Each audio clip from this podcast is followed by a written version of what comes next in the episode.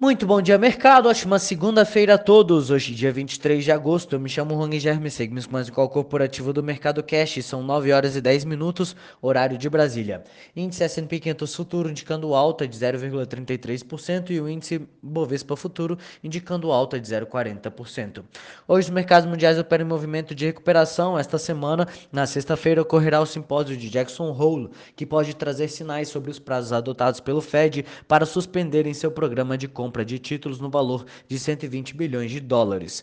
Contudo, por aqui os investidores seguem monitorando o agravamento da crise institucional após Bolsonaro apresentar ao Senado pedido de impeachment do ministro do STF. Na Europa, o PMI Market composto da zona do euro registrou o menor patamar em dois meses em agosto, de 59,5 pontos. Já o PMI composto da Alemanha caiu 62,4 em julho para 60,6 pontos em agosto ah, segundo dados preliminares, o índice composto do Reino Unido, por sua vez, caiu de 59,2 em julho para 55,3 em agosto. Além disso, também será divulgado o índice de confiança do consumidor relativo a agosto da zona do euro. O Eurostox opera em alta de 0,63%. No mercado asiático, na China, as bolsas sobem uma vez que as autoridades informaram que não houve nenhum caso local de Covid pela primeira vez desde julho. A bolsa de Xangai fechou em alta de 1,45 Hong Kong em alta de 1,05% e Tóquio em alta de 1,78%.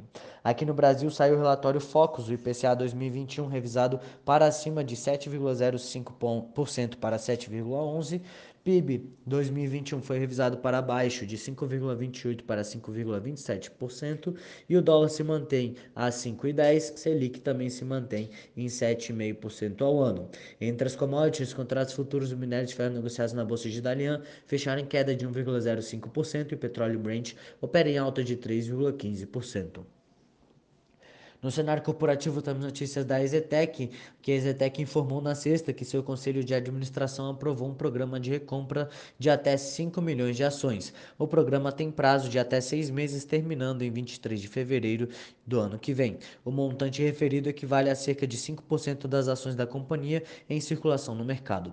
BR Properties. A BR Properties comunicou ter encerrado seu plano de recompra de ações. Ela obteve 99,95% dos ativos que havia se proposto a comprar, sendo adquiridas 10 milhões de ações por 94 milhões de reais, com custo médio por ação de 8,63.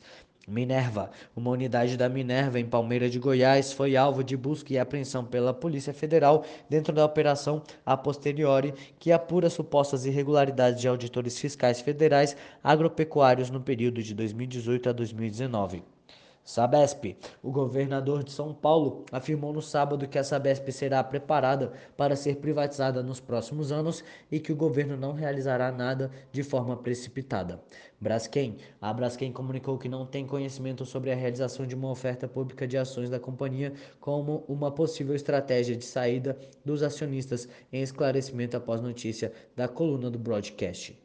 IPOs, a empresa de cibersegurança ISH Tech, com sede em Vitória, pediu registro para IPO em busca de recursos para financiar seu crescimento orgânico e via aquisições além de investir em pesquisa. A empresa foi fundada em 96 como consultoria em TI.